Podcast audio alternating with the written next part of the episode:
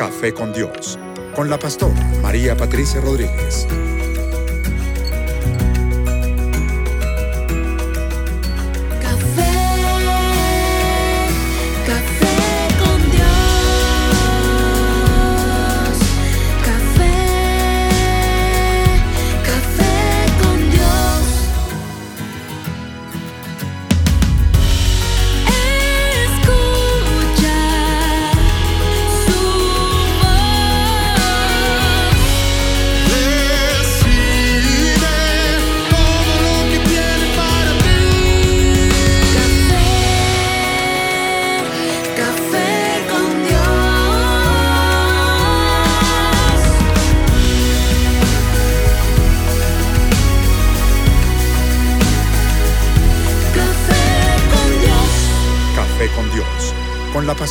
María Patricia Rodríguez. Bueno, hoy es un día muy especial para celebrar con mis oyentes. Estamos cerca al Día de la Mujer y hoy tenemos grandes sorpresas, entrevistas. Ustedes saben que le dimos un vuelco total a nuestro programa Café con Dios, de manera que yo lo que espero es que lo disfrutemos grandemente. Eh, y como tenemos bastante que hacer, entonces lo que primero eh, quiero eh, dar paso a la oración, a invitar al Espíritu Santo de Dios. Todos juntos vamos a orar. Padre, te doy gracias por una nueva oportunidad, por un nuevo café contigo. Eh, lo disfrutamos, Señor, muchísimo. Y yo te clamo que seas tú puesto en alto en cada programa de Café con Dios. Permite, Señor, que las ondas radiales fluyan a través de donde, hasta donde tú quieras llevarlas, hasta los confines más eh, lejanos de la tierra, si tienes a bien hacerlo, y que allí haya alguien que necesita de la palabra y ser edificado. Úsanos en esta mañana. Te amamos, mi Señor. Te damos la bienvenida y yo te clamo que tú te quedes con nosotros aquí en el Café con Dios. Gracias te damos en el nombre de Cristo Jesús. Amén y amén. Amén. Amén. Bueno, yo quiero saludar a mi mesa de trabajo. Eh, tengo muchos invitados, eh, eh, personas especiales que aceptaron recibir a nuestras periodistas, a nuestras reporteras y accedieron a tener una, una pequeña entrevista para este día tan especial. Entonces, eh, pues ya, sin más demoras, démosle comienzo a este programa de Café con Dios. Sala de redacción.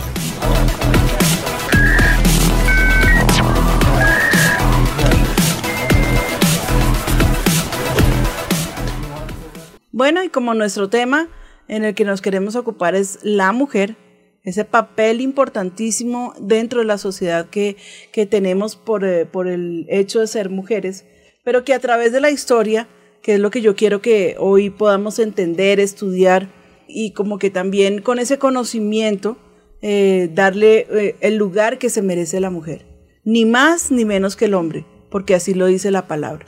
Pero a través de la historia hemos visto el rechazo hacia la mujer, el machismo ya pasado de raya, donde la mujer no tenía ni, ni voto, ni voz ni voto, donde no tenía derechos, donde hay todavía sociedades que es tenida como una cosa. Se creía que la mujer ni siquiera tenía cerebro, ¿no? No sé cómo hacía para caminar, pero se creía que era, era una, una cosa ahí a, la, a, a- la- un cero a la izquierda. Pero ¿qué dice la palabra de Dios? Génesis 1.27 dice, y creó Dios al hombre a su imagen, a imagen de Dios lo creó, varón y hembra los creó. La palabra eh, hombre realmente significa humanidad. Y esto lo que quiere decir es que Dios nos creó tanto al hombre como a la mujer eh, en una, en, en- en una eh, imagen y semejanza a Él idéntica. ¿sí? No estoy diciendo que los hombres y las mujeres somos idénticos, pero que el Señor no puso a la mujer por encima o por debajo, sino que fueron los eventos que, que, que siguieron los que le dieron al hombre un lugar más alto que la mujer. Y fue la desobediencia de Eva, por lo que el Señor dijo que le entregaba su autoridad al hombre para que él la gobernara, pero no para que eh, eh, hasta el extremo donde han querido llevar a la mujer eh, como les dije, sociedades que las ignoran completamente, que las maltratan, eh, y eso a través de la historia. Esto yo pienso que es como, como historia moderna, lo que vamos a estudiar, lo nuevo que está pasando con la mujer, que creo que es el plan de Dios. Amén. Amén. Amén. Precisamente en el Día de la Mujer hay un trasfondo histórico, social y cultural y quiero que Maleja nos cuente, no- cuéntanos eh, qué averiguaste, Maleja. En la historia. Claro que sí, pastora. Bueno, vamos a, dar un poco de contexto histórico al por qué estamos celebrando el Día de la Mujer. Y es que algunos historiadores refieren que hacia alrededor de los años 1890 y 1920 ocurrió lo que se denomina la era de la mujer. Pues empezaron a tener más voz y participación en la economía, en la política, eh, pudieron tener acceso a propiedad propia y también poder ganar un salario por lo que trabajaban. La educación alrededor de 1895 eh, permitió que la mujer se expandiera, haciendo que permitiera estos eh, posicionamientos como líderes en líderes de movimientos de mujeres. Y para el alrededor de 1900 ya teníamos que 5 mu- millones de mujeres en los Estados Unidos trabajaban con salarios, más que todo en servicios domésticos y también en la industria de la confección. Hay que aclarar que la mujer desde siempre, desde sus inicios de la historia, siempre ha sido trabajadora, pues la labor de criar los hijos y mantener el hogar, aunque no remunerado económicamente, ha sido una ardua labor. Y así fue como la mujer empezó a tomar participación en asuntos sociales hasta empezar, hasta empezar a gestionar la inclusión del voto en la sociedad.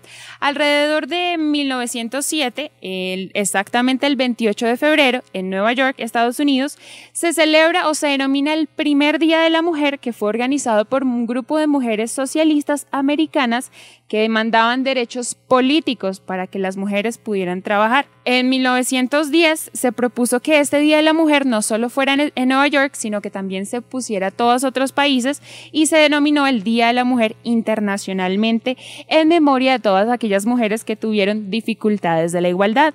Ya un año después, estamos hablando en 1911, otras naciones como Australia, Dinamarca, Alemania y Suiza se unieron a esta celebración y se escogió eh, oficialmente como el 8 de marzo, el Día Internacional de la Mujer. Esta celebración ha generado movimientos que protestan en contra de diversas guerras, como por ejemplo la Primera Guerra Mundial, y actualmente el Día Internacional de la Mujer es celebrado alrededor del mundo.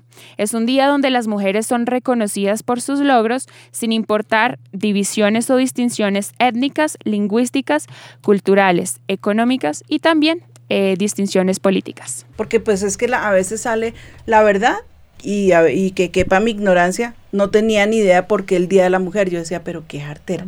A ver, el Día de la Madre, el Día de la Abuelita, el Día de la Mujer.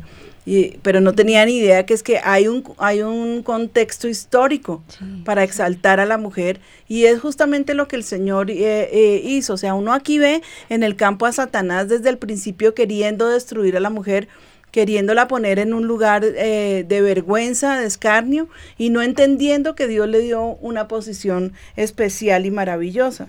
Porque la palabra dice, porque de tal manera amó Dios al mundo, ¿sí? De, de tal manera amó Dios al hombre y a la mujer, ¿sí? Entonces, ¿por qué, ah, ¿por qué excluirla? ¿Por qué excluir a las mujeres con violencia? ¿Por qué ponerlas de lado? Eh, me parece que, que no es lo que precisamente pretendía el Señor. Aquí tenemos con Liliana, vamos a ir eh, con ella un momento, eh, y es, ¿qué es y qué no es el feminismo? Investigando el tema. Pati, pues mira, feminismo es el principio de igualdad de derechos de la mujer y del hombre, según la Real Academia Española. Es una doctrina social favorable a la mujer, a quien concede capacidad y dere- derechos reservados antes a los hombres. El feminismo busca la, la equidad de género, busca que las mujeres tengan la capacidad de decidir sobre su cuerpo, vida y sexualidad. El feminismo es la ideología que defiende que la mujer puede ser líder y que el hombre no siempre es el que debe liderar. ¿Y qué no es feminismo? Es el opuesto al machismo, pues no se basa en la conce- concepción de hombres como seres inferiores. No busca tener ventajas sociales y políticas sobre los hombres solo por ser mujer. No pretende afeminar a los hombres ni hacer masculinas a la mujer. Y no es un movimiento que conspira contra los hombres buscando hacerlos a un lado en la sociedad. Bueno, este es, este es un punto muy importante, porque hasta qué punto la liberación femenina trajo un desorden en el rol de la familia. Sí, porque antes la mujer, o sea, no, no me vayan a creer que soy una retrógrada, no lo soy, espero no parecerlo. Eh, pero, pero me parece que, que cuando la mujer se lanzó a la calle a buscar sus derechos, se le olvidó que también había un rol principal eh, dado por Dios que era ser madre y, y, y ahora pues con, con la problemática del abandono, las madres cabeza de familia, ¿sí? Ser esposa, ser una líder en su hogar, ser esa, esa correctora para sus hijos dentro del hogar. Me parece que un poquito eh, eh, nos pueden decir que somos eh, machistas, porque cuando uno piensa que la mujer también puede permanecer en su casa eh, y si se puede dar el lujo de no trabajar y si se puede dar el lujo de criar a sus hijos, entonces ya nos tildan de machistas. Machistas porque pues, ay, ¿cómo se le ocurre? Porque yo me voy a quedar en la casa, que se quede mi marido.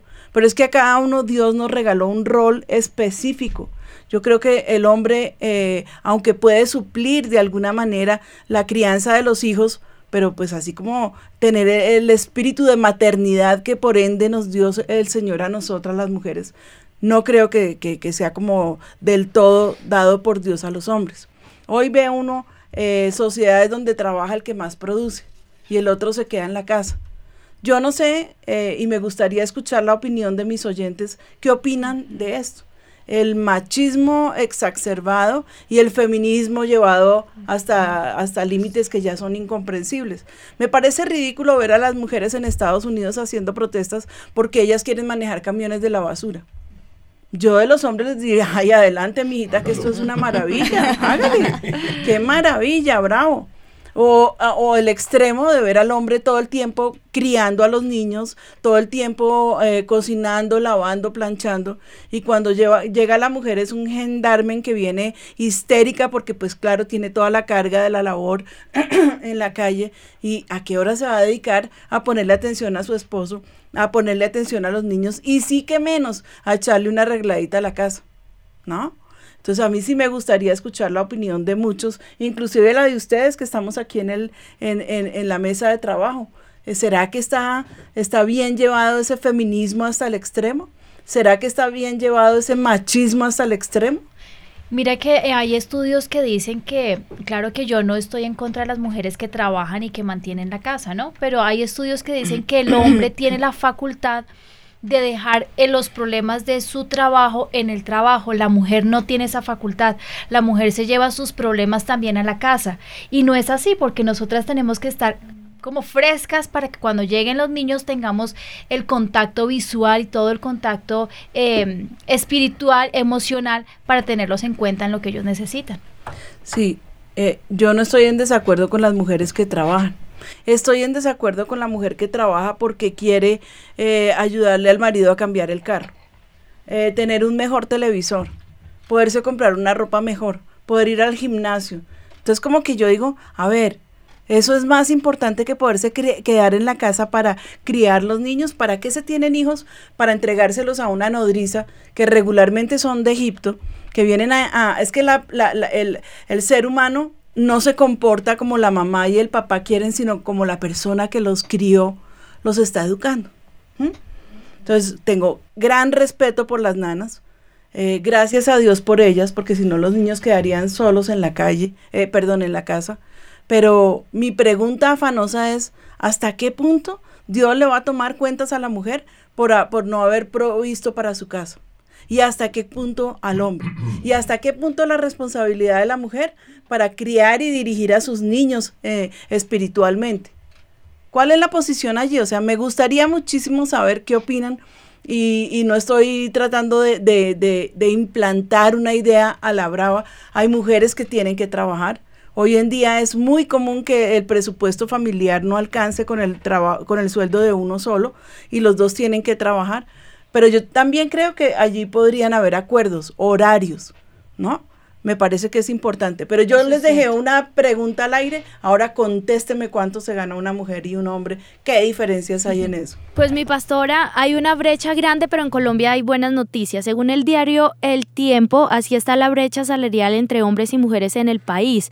En los últimos años se redujo, y específicamente el año pasado, del 15.1% al 11.8%, lo que quiere decir que ahora las mujeres tienden a ganar semejante a los hombres, pero todavía hay esa brecha del 11.1%. Bueno, buenas noticias sabía para eso. Colombia. No, es que No sabía que había una diferencia entre los hombres Claro. y las mujeres en el sueldo. No Claro, claro, y eso es mundialmente. A la mujer, no importa lo que sepa, nunca le pagan lo que le pagan a un hombre que tenga el mismo conocimiento. Tremendo. Entonces es, eh, ahí es donde uno ve ya el maltrato y la discriminación hacia la mujer, cosa que a mí no me parece justa, pero en Colombia no hay que salir a marchar. Yo ya tenía listos los carteles, pero aquí no hay que salir a marchar. Sencillamente lo importante es que la mujer esté allí al frente de todo lo que tiene que estar al frente. Lili, pero tú tienes unas estadísticas para cerrar aquí ese tema contigo. Sí, señora Patti, pues son impresionantes estos apuntes. En Europa y Norteamérica las mujeres sufren más injusticia que los hombres. 450 millones de mujeres sufren deterioro físico por causa de malnutrición en la infancia. En muchas sociedades las niñas y las madres solo comen después de hacer, hacerlo los hombres y los niños. Las mujeres componen la mitad de la población mundial, pero solo participa el 1% de su riqueza. Un 70% de los 1.300 millones que viven en la pobreza son mujeres. Es dos veces más probable que una niña no reciba educación. En Brasil está justificado el homicidio cometido contra una esposa infiel. En Rusia, el trabajo de secretaria puede incluir tener que acostarse con su jefe. En la India, el marido y sus padres a veces conspiran para asesinar a una joven esposa después de haber recibido su dote. Se dan 6.000 casos al año y la cifra sigue en aumento. Tremendo, tremendo porque pues son cifras reales que nos muestran la, la diferencia enorme que se hace entre el hombre y la mujer. Y yo quiero aquí eh, pues solamente eh, eh, hablarles acerca de un tema que me parece muy importante, que es la identidad de género, ¿sí? Porque se desdibuja, de alguna manera comienza a desdibujarse, eh, o sea, si yo he tergiversado los roles de la mujer y los roles del hombre, entonces, eh, ¿a qué horas el niño entiende quién es el papá y quién es la mamá? Si el papá está haciendo las labores de la casa y la mamá está haciendo las labores del papá, comienza a desdibujarse en ellos eh, definitivamente su género. O sea, nací y soy hombre y esto es lo que me toca, pero salgo a la calle y me encuentro que los hombres son los que trabajan. Veo programas de televisión y siempre eh, en, en una gran mayoría, no importa si son homosexuales o no, pero en una gran mayoría los hombres están eh, proveyendo para su casa, ¿sí? Es- están allí en esa labor que, que- se supone que tienen que hacer. Y la mujer está también una buena parte de su tiempo con los niños. Entonces, ahí es cuando entra el conflicto de la, del- homosexualismo, del lesbianismo, porque se han eh, cambiado los roles y los papeles entre el padre y la madre. Y- y suelen eh, decir los psicólogos que la personalidad más fuerte es la que el niño quiere imitar. Entonces, si mi mamá es la que provee, si mi mamá es la que llega brava, si mi mamá es la que regaña, un muchacho dice, yo quiero ser como mi mamá. Y de pronto una niña está viendo allá en su papá la debilidad y eso le parece lindo. Y entonces, pues, ella lo que quiere es conseguirse otra mujer. Sí, porque le parece que esa parte que su papá eh, hace no le, no le satisface, no la comprende. Salen y como les digo, tienen tanta información que les llega. Antes nosotros éramos bobitos, taraditos. El papá decía esto y así era, punto. No teníamos acceso a tanta información. Ahora los ametrallan a través de internet, a través de la televisión, a través de los medios. Ah, Los niños tienen exceso de información y en una buena parte torcida. Y eso es a lo que yo me niego porque esas son las nodrizas de Egipto.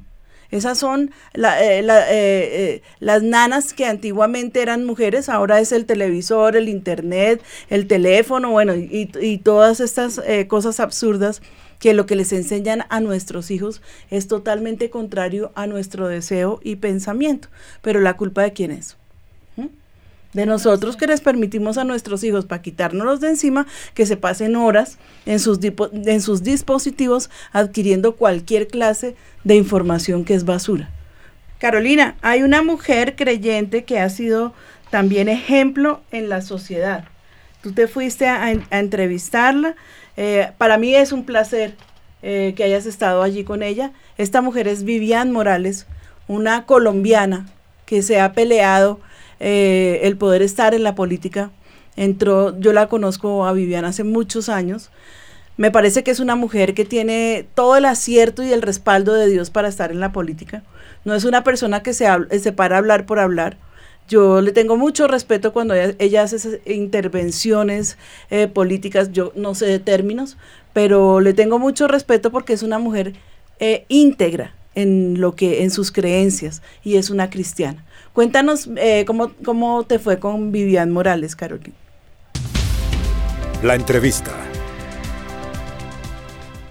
Muy bien, mi pastora, les cuento que Vivian Morales ha sido analista política, ella es abogada como para conocer un poco su hoja de vida, ha sido profesora en diferentes universidades, ha sido representante a la Cámara, recientemente fue senadora, en otra época también fue senadora, fue fiscal general de la Nación, primera mujer y única mujer fiscal general que ha tenido nuestro país y estuvo en exclusiva, como decía la pastora, con nosotros hablando acerca de los múltiples roles que tiene la mujer. Pues yo creo que por la forma en que está estructurada nuestra sociedad, a la mujer siempre, siempre nos toca un poco más difícil que a los hombres. Eh, y cuando uno está en estos cargos se da cuenta. Los horarios, por ejemplo, están hechos para hombres. En el Congreso de la República, eh, cuando yo llegaba a, a las comisiones que citaban a las 10 y comenzaban a las 11 y media o a las 12, retrasaba todo el horario y hacía que tuviéramos que terminar el día a las 11 o 12 de la noche. Si comenzáramos a las 8 de la mañana, podíamos irnos a las 6 o 7 a atender nuestras cosas. Por ejemplo, cuando fui fiscal, yo decía eh, como, como risa, ay, yo necesito una marida. ¿Por qué? Porque yo decía, el fiscal general, que siempre ha sido un hombre, pues iba a organizar una comida en su casa, llama a su esposa y le dice, eh, voy a tener una comida con tantas personas y se desentiende.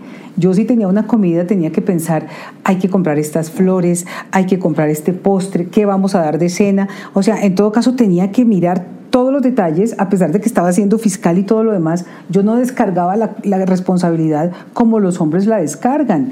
Eh, aún eh, uno siempre está pendiente de lo que está pasando en la casa. El hombre nunca está pendiente de si se acabó la carne, las frutas, eh, de que el niño eh, tenía una presentación y, tenía, y le faltó un disfraz. Y la mamá lo hace. Eso quiere decir que es de verdad muchísimo más fuerte y difícil la carga de la mujer. Y también mi pastora nos dejó un mensaje acerca del Día de la Mujer y la importancia que tiene este día en nuestra sociedad. Bueno, yo creo que eh, el Día de la Mujer recuerda de verdad que todavía hay muchas situaciones de discriminación, de desigualdad en nuestra sociedad frente a la mujer. Eh, creo que de eso tenemos que ser conscientes, pero no enfocarlo como una lucha de mm, odio ni de contraposición al hombre. Yo creo que es una lucha de buscar eh, establecer relaciones más justas sobre la base, por ejemplo, en la pareja del amor y del respeto mutuo. A la mujer cristiana, eh, yo le recuerdo de verdad lo que dice eh, en la Biblia sobre Sara, que su confianza estaba en la dependencia del Señor. Las mujeres hemos tratado también de establecer ahora nuestra confianza en la belleza, en la preparación, en el marido, eh, y nos equivocamos. Tiene que ser una dependencia del Señor y, y eso es lo que nos puede dar la fuerza para salir adelante sin perder la esencia de ser mujeres. Eso era lo que nos decía mi pastora, una mujer que, como hablábamos, tiene muchos años en la política, pero también decía ella, soy mamá de tres hijos y esposa. Eso me, me, me, me, me parece maravilloso de Vivian, una mujer transparente, una mujer con una calidad humana impresionante, tiene clarísimos sus roles eh, aquí en la tierra, eh, aunque es una política, sabe que eh, su tiempo es muy limitado, pero nunca desaprovecha el tiempo para educar a sus hijos. Es una mujer de imitar, porque nada le ha sido fácil ni, ni se lo han regalado. Por eso yo creo que luego la vamos a tener aquí en, en Aviva 2 porque queremos entrevistarla ya en una forma eh, fraterna, que ella nos cuente muchísimo acerca de su vida, de sus planes, del llamado que tiene dado por Dios para estar en la presidencia eh, para Colombia. Sí, es una, es una candidata a la presidencia y pues en verdad es un testimonio ejemplar. Yo admiro grandemente a Vivian. Pero yo también quiero exaltar aquí a las mujeres de la Biblia. Hay una mujer como Ana, que fue la madre de, de, de eh, Samuel, con un testimonio precioso. Esta mujer no podía tener hijos. Su esposo la amaba muchísimo. eh, y ella, pero siempre estaba afligida porque Penina era la otra esposa de, de- de- del, del Cana, y siempre la afligía porque no tenía hijos. Entonces, a la hora del sacrificio, cuando tenían que ir a llevar las ofrendas, eh, su esposo siempre le daba una porción mucho más grande que a Penina. Y bajaban a adorar y siempre estaba la burla. Tú no tienes hijos, en cambio yo sí. Y en esa época, en verdad, era muy grave, era vergonzoso para una mujer en la sociedad en que se desarrollaban no tener hijos. Entonces eh, su esposo eh, decide darle esa porción especial y ella se va para el templo y se va llorando y se va con esa carga y comienza a clamar y comienza a orar. Y el sacerdote cuando la ve le dice, digiere tu vino. Creyó que estaba borracha y le, le dice, no, señor mío, no creas que estoy borracha. Sencillamente es que estoy eh, abriendo mi corazón delante de Dios. ¿Mm? Y entonces eh, eh, el sacerdote le dice, pues que el Señor te conceda la petición de tu corazón. No estoy hablando palabras textuales, por favor, esta no es una nueva Biblia, versión María Patricia Pérez de Rodríguez, ¿no? Pero más o menos estoy esbozando a grandes pasos lo que fue la vida de Ana. Y en esa devoción ella tenía el deseo de tener un hijo. Y le clamaba a Dios por tener un hijo, no era más. No- y, y lo que me encanta del corazón de Ana es la dependencia de Dios. Y ella ni siquiera tenía, quería tener ese hijo para ella, porque inmediatamente sabía que se lo iba a ofrendar a Dios. Entonces se va eh, eh, eh, allí después de la oración del sacerdote. Miren la importancia que tiene la oración sacerdotal. La ofrenda, porque ella lleva una ofrenda importante y toda la entrega para poder eh, ver ese milagro hecho realidad, que a veces la gente malentiende y complica diciendo que se cobra por los milagros. No, no es verdad. Es que una ofrenda es la forma como el Señor siempre nos ha enseñado a poder combatir nuestros gigantes. Una ofrenda siempre le ha agradado a Dios. Miren cuando Noé se estaciona allá el arca, comienzan a bajar eh, y, y ¿qué es lo primero que hace? Una ofrenda. O sea, eh, hace un sacrificio de animales y para el Señor fue de olor grato y viene toda la promesa que el Señor le dio. Y establece el arco iris como señal de ese pacto que hizo con Noé. Entonces, ella, pues, de todo lo que tenía y de todo lo que había aprendido, hace lo que mejor puede y es llevar esa ofrenda eh, al altar. Y cuando el sacerdote la bendice, esa mujer sale feliz. ¿Qué pasó? Y ella no iba embarazada, pero supo que Dios había escuchado su oración.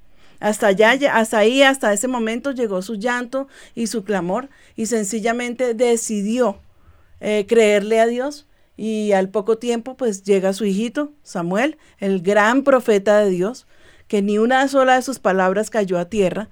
Eh, y ella cuando ya lo desteta, se cree más o menos que eran como cinco años, va y se lo lleva al Señor. ¿sí? Se lo entrega porque eh, el canal le dice solamente que le cumplas a Dios lo que le has prometido.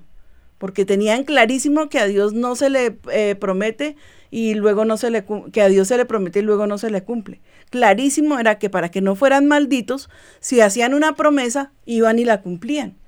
Entonces imagínese esta mujer ir a llevar a su hijo, que no es un sacrificio, pero ella se lo había ofre- ofrendado al Señor, años anhelando ese niño, y sin embargo es una especie de, de Abraham allí sacrificando a su hijo, sino que pues gloria a Dios, este niño iba para servir al Señor, y Dios toma a ese niño, lo levanta, lo hace profeta, eh, y, y fue también juez para Israel durante muchos años. Pero el Señor no se queda nunca eh, con escasez. Luego le regaló otros cinco hijos para que los pudiera disfrutar. Ana no, no le estaba pidiendo sino un hijo, pero el Señor siempre, siempre nos da mucho más allá de lo que nosotros le pedimos. El caso de Ana para mí es el caso de una mujer que atesora en su corazón eh, el complacer a Dios, que es una mujer de fe, y es una mujer que tiene una estrecha comunión con Dios, al punto que ella sabe en qué momento el Señor le respondió y sabe cumplirle a Dios su promesa y sabe creer en lo que Dios tiene destinado para su niño. Para mí hubiera sido muy, muy duro ir y dejar mi niño y sin saber y, y si me lo cuidarán, si lo consentirán, si le darán todo lo que el niño necesita.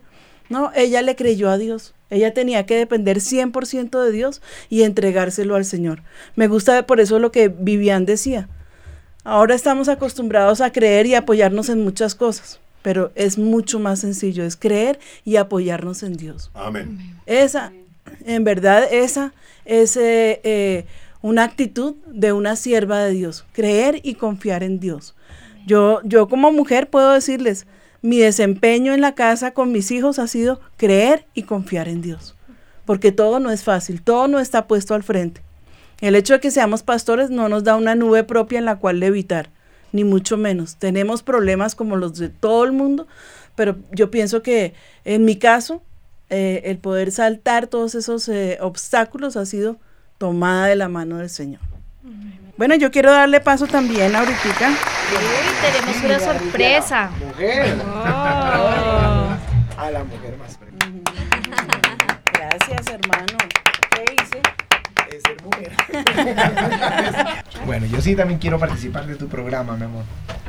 Si me permite la Bienvenido, audiencia y, el- perdón. y la mesa. Está el pastor Bienvenido. con nosotros, nosotros felices y orgullosos. Gracias por interesarte en mi programa, que es el tuyo también, Sí. para no ser machista.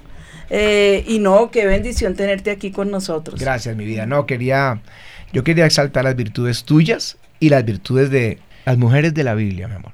Son las de la fe. Yo, yo- a mí me sorprende que el, alca- que el ángel Gabriel le habla a Zacarías, que es un hombre de, de- un hombre de Dios. Sacerdote. ¿sí? Le habla y, y él queda mudo porque no creyó. Y viene, que era, él tenía pareja. Aunque estaban viejitos, pero tenía pareja y tenía el testimonio de Abraham. Mientras que María no tenía ningún antecedente, ninguna mujer virgen que hubiera quedado en, en embarazo. Y era una niñita. Y ella creyó. O sea, ahí empiezan las mujeres de- a, a- a mostrar que son mujeres de fe. Las que sostenían al Señor eran las mujeres, las ofrendas.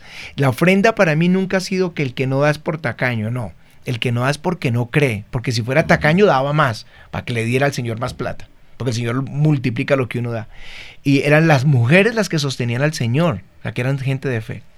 Y en este caso, ya hablando ya de la historia de la iglesia, pues tú, mi amor, porque has estado al lado eh, como guerrera. Nunca, yo aquí, yo hace ocho estábamos entrevistando pastoras y eso, y, hoy- y a mí me impresionó que tú nunca dudaste acerca de la economía. Claro que era difícil. Dejé yo el trabajo a los cinco meses de comenzar eh, la iglesia de avivamiento, dejé el, el trabajo porque a las cinco de la tarde el Señor me habló. Y Pati me hubiera dicho, no, no, ¿qué te está pasando? Espérate, vamos despacio. Y sobre todo que entre 5 y 6 de la tarde fue cuando me llegaron los, todos los negocios. Lo que uno hubiera podido hacer en uno o dos meses, me llegaron en una hora. Porque pues como la prueba de la fe. Y Pati no dudó un minuto. Nunca puso en duda el, el que Dios iba a ser nuestro proveedor hasta el día de hoy. En los momentos más difíciles, como cuando fuimos a hacer lo del parque en el año 2006, en diciembre, que no había dinero y dijimos vamos a cancelar, no vamos a hacer parque, eh, tú te levantaste, reprendiste a todo el ministerio, incluyéndome a mí, eh, por la incredulidad. Nos desafiaste a la fe y nos levantó esto para, para ir. Y ahora tenemos 11 años haciendo parque, pero lo hubiéramos detenido y son miles, cientos de miles que, se han, que han sido salvados, tocados, sanados en el parque, pero se requería una mujer de fe. Así que yo puedo decirlo con los hijos, eh, conmigo como esposo, eh, nunca. Cuando el Espíritu de Dios me habla, tú sabes que es Dios y me respaldas. Pero cuando Dios te habla, yo también sé cuando estás hablando de parte de Dios. Así como que el Señor se viene sobre ti, hablas con autoridad y con claridad y sé que es de Dios. Y yo creo que las mujeres en, no son las más rezanderas o las, ah, por decirlo así en forma de no, de escarnio. No, yo creo que, que ahora el hombre está buscando a Dios, pero sí son las de la fe. Sí son las de la fe, son más necesarias de lo que ustedes se imaginan. Yo prefiero rodearme de ti que de 20 hombres de ministerio. porque eres una mujer de fe. Y lo puedo decir por muchas cosas, pero aquí se cumple la razón por la que Dios creó a la mujer. Porque cuando Dios creó al hombre y la mujer, primero hizo al hombre. No había hecho la mujer. Pero el Señor dijo, se dio cuenta, el hombre está haciendo una labor impresionante, eh, poniendo los nombres a todos los animales. Hoy, mejor dicho, con toda la tecnología que hay, es un reto hacer algo así. Y, y el Señor dijo, voy a hacerle una ayuda idónea. Y ahí es donde hay un gran error en el pensamiento cristiano. Piensan que la ayuda idónea es como que le voy a hacer una secretaria, ella le va tomando los datos y él va trabajando, él es el genio. Y la palabra que usa ahí el hebreo para ayuda idónea es la misma donde en los salmos dice Jehová es mi ayuda. O sea, hasta el nivel de un nivel de autoridad. Cuando yo no sé qué hacer, yo sé que Jehová es mi ayuda. Y el Señor dijo, le voy a hacer una ayuda idónea. Cuando yo no sé qué hacer, ahí hay una mujer que te puede empujar. Es un equipo, es una a la par, igual. Los roles y las funciones son diferentes, pero la autoridad delante de Dios es igual. Él no hace diferencia entre el hombre y la mujer. Él no la hace. En el, cuando entró el pecado se hizo una diferencia y quedó el- la sujeción por el pecado. Pero una vez en Cristo eso está roto y delante de Cristo el hombre y la mujer es igual. Es igual. Cumplen un rol diferente, por supuesto, pero son iguales delante de Dios. No es la secretaria. El que piensa que su esposa es la secretaria está equivocado. Pues la mía no es mi jefe, pero es mi ayuda idónea. Gracias, mi amor, por ser esa mujer de Dios. Gracias, gracias. Y es, es bien importante también hacer aquí una referencia y es que no somos la Whirlpool idónea. ¿no? Porque si no es la secretaria, entonces es la que, la, la que lava, la que plancha, la que tiene que hacer todas las labores de las máquinas. Y creo que parte de lo que a nosotros nos ha dado mucha tristeza eh, eh, cuando salimos, que nos invitan es ver a la mujer relegada completamente, verla ya humillada prácticamente. Eh, hasta los hermanos del ministerio tienen más autoridad que ella. Y, y para desgracia de muchos pastores, muchos han caído por causa de que su esposa no es esa, esa, esa persona ideal para estar a su lado, pero siempre está la líder de alabanza, la líder de adoración o la secretaria, y ahí está la caída. Si Dios Sí. nos llamó a hacer esta ayuda, y pues nosotros desde que salimos al ministerio, eh, Dios nos llamó el mismo día, a la misma hora, y hemos estado juntos durante todos estos Sí. Yo, veintitantos yo años. creo que la culpa no es de la mujer, y mm, intervengo ahí un momentico, amor, es que la culpa no es de, de la mujer, sino el hombre que ha puesto atrás a la mujer y le da lugar al liderazgo y al mismo tiempo se mete la serpiente, se mete Satanás, pone una mujer eh, que sí está ahí al lado y, y el pastor sí, a esa sí la permite, que sea intercesora, que sea guerrera, que sea casi la copastora y ahí está anunciando su caída. Cuando Dios, es que Dios, cuando dice que de los dos hizo uno, es uno. O Es una sola carne, son, son uno delante de Dios. Las promesas para, un, para uno son de los dos. Eh, el llamamiento es de los dos. Y, y- y nadie puede decir, yo voy a entrar al servicio, pero voy a dejar allá la pierna derecha afuera o la mano derecha afuera. Es, es- somos uno. Y, y es que es el equilibrio perfecto, es el sabor perfecto cuando a cualquier cosa que hacemos en el ministerio es el complemento, o sea que uno puso una parte y ella cuando intervino uno dice es que esto quedó completo, es que es perfecto, es una bendición trabajar como, como pareja. Eh, tendría que ser que la persona o ese eunuco que no quiere así o, o que quedó viudo, pues para que quede solo y eso es entendible y Dios proveerá el equipo ministerial que lo ayude y todo. Pero mientras Dios nos tenga aquí en el caso del avivamiento pastora, somos muy privilegiados. Diez veces más potente el ministerio. Amén. Gracias, amor, muchas gracias. También te cuento que hay unos saludos para ti. Eh, si me los pueden enviar, por favor. Hola Pati querida, Pastora Pati, desde acá, desde México, Esther Sosa, te saludo y deseo que este Día de la Mujer que celebran allá en Colombia sea sumamente especial para ti.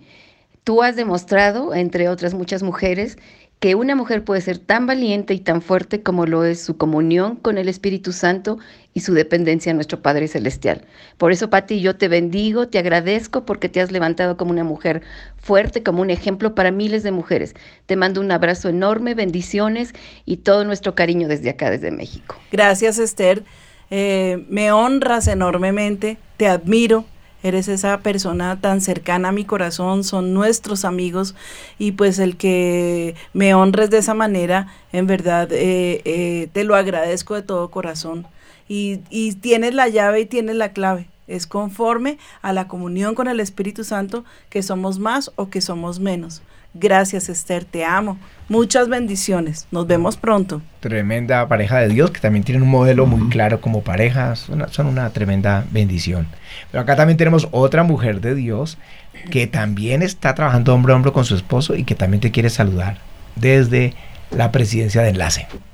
Hola Patti, es Juanita Cercone desde Enlace y el día de hoy queremos saludarte, queremos bendecirte y decirte que ha sido una bendición para la mujer latina de esta generación. Queremos honrarte en el mes de la mujer y decirte que has sido un ejemplo para todas nosotras, que estamos orgullosas de vos, de conocerte, de ser tu amiga y de haber sido ministradas durante tantos años por tu ministerio. Gracias por ser una mujer tan especial, dejarte usar por el Señor para bendición de todas nosotras. Te amamos. Wow, pues qué sorpresa. Imagínate, Juanita, muchísimas gracias. Me, me, me, o sea, me bendice muchísimo tu mensaje y de verdad eh, no lo esperaba de ninguna manera. Gracias, gracias por esa, por ese saludo, Juanita. Les amamos, les respetamos, los honramos porque son un ministerio que a nivel mundial ha tenido esa gracia dada por Dios y están llevando a enlace hasta lo último de la tierra y, nosotros agradecidos, pero también eh, al que honra, honra, dice la palabra, y ustedes se merecen esa honra de ser esos líderes espirituales gigantescos que han sido como esa punta de lanza para avanzar con los medios de comunicación. Gracias Juanita, te bendigo en el nombre de Jesús. Tremendo. El Señor como te ama. Tiene muchas personas que te aman. Aquí en la iglesia tendríamos, aquí pasaríamos una semana, dos semanas y no pararían. Eh, Pero tengo una persona que es muy amiga también, o sea, son de nuestros amigos. Nosotros, bueno, el Señor y muchas personas cerquita que queremos y amamos, pero amigos que se han vuelto amigos, que puede uno compartir como, como nos sentamos al otro día en el, como en el pollo de una ventana, en el frío de Los Ángeles, de Pasadena, eh, tomándonos un café a medianoche, no sé ni qué horas eran, con nuestros amigos, mm, los pastores Molina de Los Ángeles. Así que la, herma- eh, la esposa, la pastora Hani, te manda saludos. Buenos días, soy la pastora Janelori Molina de Restauración en Los Ángeles, California. Hoy que se celebra el Día Internacional de la Mujer, quiero felicitar y honrar a la pastora María Patricia Rodríguez de Avivamiento. Pastora, quiero decirle que su vida ha sido de gran ejemplo para mí, me ha marcado de verdad este ver su dedicación, su pasión, su entrega, su amor por la presencia de Dios, por el Espíritu Santo, por las personas.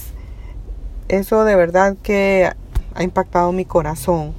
Quiero decirle que la amo, la respeto, la admiro y le pido a Dios que la bendiga, que la guarde, que la siga usando, que las personas, las mujeres que están cerca de usted y puedan escucharla, puedan también ser impactadas por, por su vida.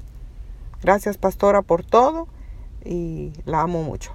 Hani, muchas gracias. Eres una persona muy cercana a mi corazón. Te amo muchísimo por, por tu amor, por tu entrega, por lo cariñosa que eres, por lo buena amiga que has resultado ser eh, para mí. Eh, ustedes dos son un refrigerio a nuestra alma. Son de esos que uno puede decir, estos son los amigos con los que se puede contar. Y Hani, gracias, gracias. Eh, yo sé que sobre tu vida vino un cambio radical que tuvieron que tomar decisiones que fueron eh, afectando inclusive eh, eh, todo lo que al, con respecto al ministerio tiene que ver, pero fueron valientes y decidi- se decidieron más por el Espíritu Santo que por el temor de los hombres. Por eso siempre tendrán mi admiración y mi amor y también aquí orando por ti, Hani. Te amo. Bueno, a mí me gustaría orar por ti, pero yo te doy gracias, Señor, porque has puesto una mujer de Dios frente a este ministerio. Y lo planeaste desde el comienzo.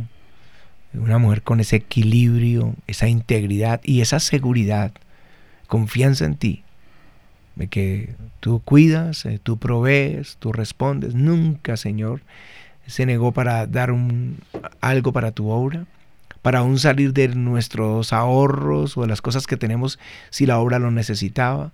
Nunca miró hacia atrás, nunca ha mirado hacia atrás, nunca ha pensado en un plan B de provisión, en un plan B de vivienda, nunca ni las amenazas de muerte eh, la hicieron retroceder, sino que confió plenamente en ti, estuvo, ha estado hasta hoy al lado, mm, al lado mío como una guerrera, una profeta de Dios y hombro a hombro desarrollando un ministerio eh, que tú has hecho precioso. Yo bendigo, Señor, tu nombre por, por la esposa que me has dado.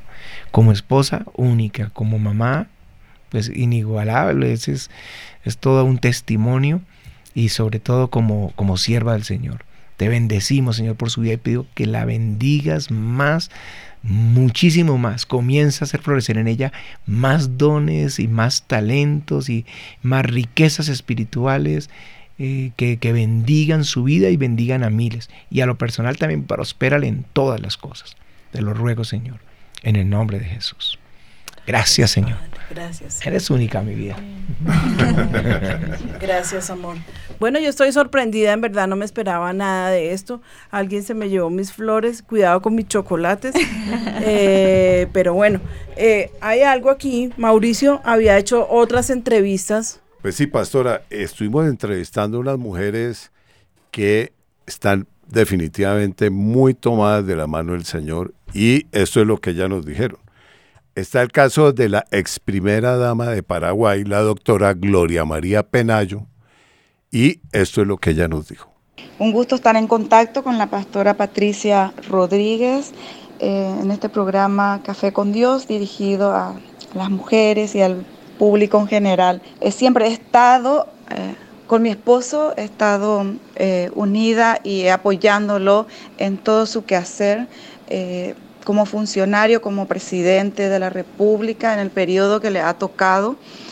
Y sobre todo mi papel fundamental ha sido el de orar, eh, el de estar acompañándolo y sobre todas las cosas inmiscuirme en todos los asuntos que respecta a, en el servicio social, en las carencias de la gente, especialmente de la mujer.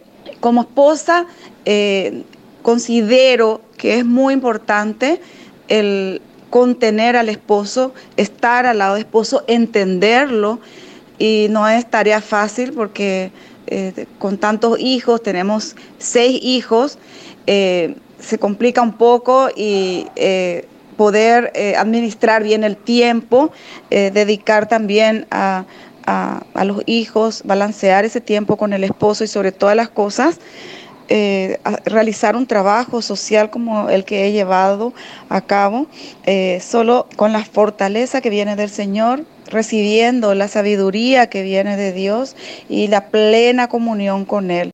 Bueno, muchísimas gracias. Damos a Gloria María, que ha querido asistir eh, a través de esta entrevista a nuestro programa Café con Dios. Y escuchamos a una mujer sabia, una mujer que para estar en el lugar que, que debía ocupar allí al lado de su esposo cuando fue presidente, ella como primera dama eh, está dando unos parámetros espirituales grandísimos. Y bien vale la pena tenerlo en cuenta. Bueno, Mauricio, tú tenías un dato curioso que darnos y vamos a darle paso a Mauro, que eh, está allí en el máster casi siempre, o siempre, Mauricio Velázquez. ¿Sabías que...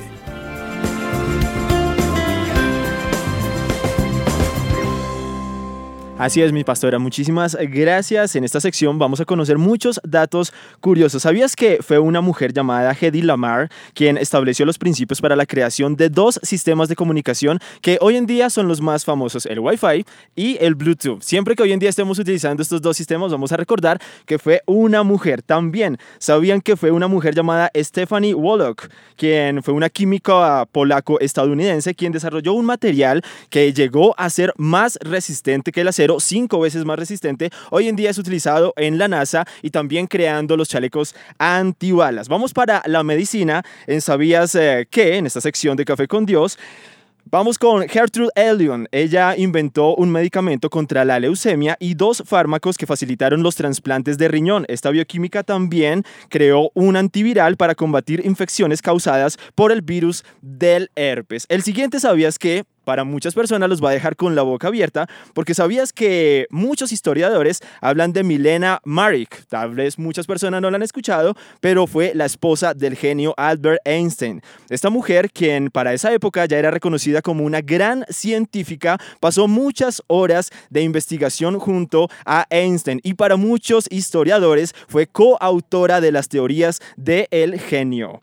¿Sabías que Catherine Blodgett, nacida en Nueva York del, el 10 de enero de 1898, fue la, primera mujer en conseguir un doctorado de física de la Universidad de Cambridge? Y sus estudios permitían también eh, crear los cristales antirreflectantes usados hoy en día en telescopios, cámaras de fotos y también en las gafas. Para todos ustedes que usan hoy en día celulares y computadores, ¿sabían que fue Ada Lovelace quien trabajó en la Universidad de Londres para desarrollar un motor analítico, es decir, la primera computadora antigua. Esta mujer desarrolló el primer algoritmo matemático para establecer un lenguaje de programación y es por eso que hoy en día podemos disfrutar todos de un celular, de un computador y de dispositivos móviles. Mauro, eh, yo sabía que éramos inteligentes, pero no tanto. pero gracias, Ahora sí gracias, a Mauro. Estadísticas impresionantes, eh, testimonios maravillosos. Bueno, y, Orlando tiene un pedacito que nos quiere eh, contar acerca de las mujeres que siguieron a Jesús. Pues ya Dios le había dado un papel muy importante desde Génesis a la mujer, eh, porque le dice que de su simiente vendría el Mesías y el hecho de ver el nacimiento de Jesús en el Nuevo Testamento arroja mucha luz de por qué le dijo a ella y no a Adán. Y es que vemos que es de la mujer que Jesús recibe el ADN. Ella en realidad viene siendo la única progenitora humana. Y cuando llegamos a dos eventos muy críticos en la vida de Jesús, dolorosos, y, y ahí encontramos nuevamente que las que están a su alrededor en esos momentos difíciles, nuevamente la mayoría son mujeres. La única excepción viene siendo Juan. Y ellas vienen siendo las primeras que escuchan las emocionantes palabras, no está aquí, ha resucitado, fueron las mujeres. De ahí encontramos que ellas son las que llegan de primero a la tumba vacía y son las primeras evangelistas, son las primeras encargadas de llevar las buenas noticias de que Él resucitó. porque los hombres no fueron capaces de creer. Ellas, nosotras es que tenemos, eh, no es el chisme en la punta de la lengua, es la fe para ver las cosas que otros no ven.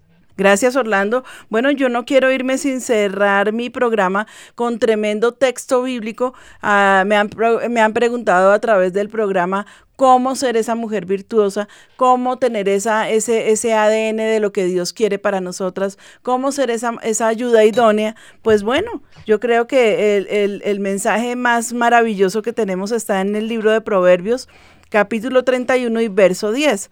Es el elogio, esta es la verdadera mujer virtuosa.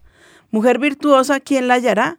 Porque su estima sobrepasa largamente a la de las piedras preciosas. El corazón de su marido está en ella confiado y no carecerá de ganancias. Le da a ella bien y no mal todos los días de su vida. Busca lana y lino, con voluntad trabaja con sus manos. Es como nave de mercader, eh, trae su pan desde lejos. Miremos que no es una mujer ociosa, no es una mujer que está ahí sentada haciendo una carga para su esposo. Es una mujer que se da al trabajo y que no tiene eh, pereza. Y mira, mi- dice, se levantará aún de noche y da comida a su familia y ración a sus criadas. Considera la heredad y la compra. Esto es bien importante. Esto podríamos ocuparnos en otro programa acerca de, de escoger su vivienda y, y el papel que juega la mujer allí. Considera la heredad y la compra, planta viñas del fruto de sus manos, ciñes de fuerza sus lomos y esfuerza sus brazos. Ve que van bien sus negocios, su lámpara no se apaga de noche. ¿Qué quiere decir eso? Ella no deja de orar. Ella no permite que el Espíritu Santo de Dios, eh, mientras que ella está por allá eh, durmiendo, qué sé yo, se vaya. Ella aún está velando para que su lámpara no se apague. Y la lámpara representa al Espíritu de Dios. alarga su mano al pobre y extiende sus manos al menesteroso. No tiene temor de la nieve por su familia, porque toda su familia está vestida de ropas dobles. Ella hace tapices de lino fino y púrpura es su vestido. Su marido es conocido en las puertas cuando se sienta con los ancianos de la tierra. Ustedes sí se han preguntado qué tiene que ver ese texto en la mitad de, de este proverbio. A ver, a ver. ¿Sabías qué? ¿Sabías por qué? Él es conocido en las puertas por causa del testimonio de su mujer. Él es honrado porque su mujer se ha encargado de darle honra, ¿sí? Y es una mujer virtuosa al punto que cuando sale a la puerta, eh, los hombres lo admiran y quieren hablar con él, ¿sí?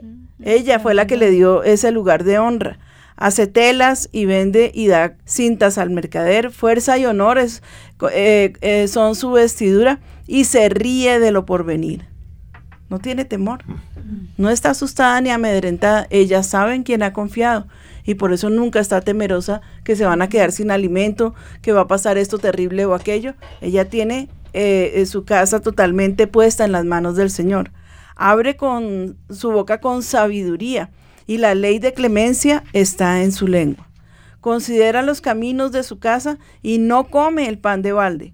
Se levantan sus hijos y la llaman bienaventurada, dos veces feliz, y su marido también la alaba. Muchas mujeres hicieron el bien, mas tú sobrepasas a todas. Engañosa es la gracia para las pastoras que están allá, todas graciosas, es que me, me aterra.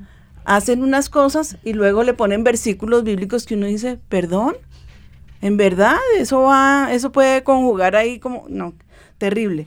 Engañosa es la gracia y vana la hermosura. La mujer que teme a Jehová, ésta será alabada. Dale del fruto de sus manos y alábenla en, las, en la puerta sus hechos. Amén, y amén. Yo, quiere, yo creo que los señores quisieran un programa igual. Pues no, pues no, porque no se ha, ha, hecho el Día Internacional del Hombre, porque el hombre tiene su día todos los días de la vida y son preciosos. ¿Qué sería de nosotras las mujeres si no estuvieran allí los hombres? Obviamente que son preciosos, son inteligentes, son sabios, eh, bueno, tienen una cantidad de talentos y de dones impresionantes, pero hoy se le hace como ese culto a la mujer es por causa de que en la historia y aún actualmente se le, se le quiere escarnecer como si no, como poca cosa, como si no fuera nada.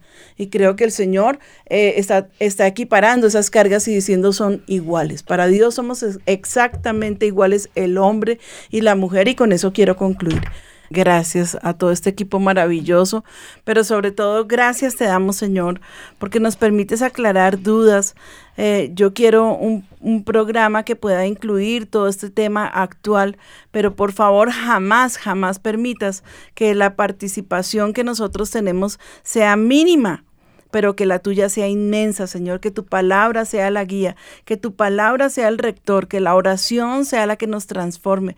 Yo te clamo, Señor, si los roles en las familias han sido cambiados, para que tú nos abras los ojos y nos dejes ver hasta dónde estamos haciendo las cosas bien y de dónde podemos retomar para cambiar el curso de lo que viene para nuestras familias. Padre, yo te alabo y te bendigo. Te doy gracias desde el fondo de mi corazón. Es un privilegio, Señor, el que tú me das poder pastorear desde este, desde este medio y, sobre, y los medios de comunicación y te ruego tu bendición sobre los hogares colombianos.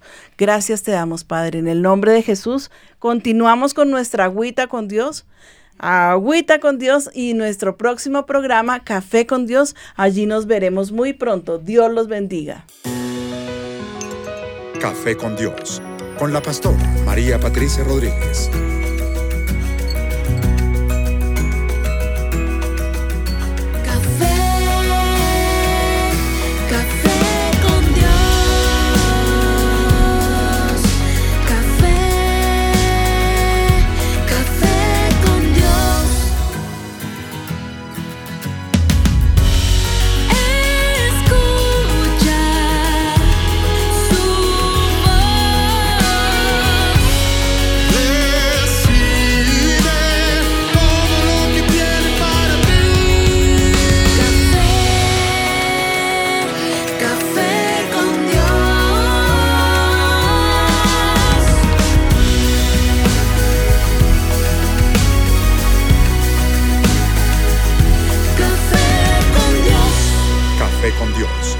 La pastora María Patricia Rodríguez.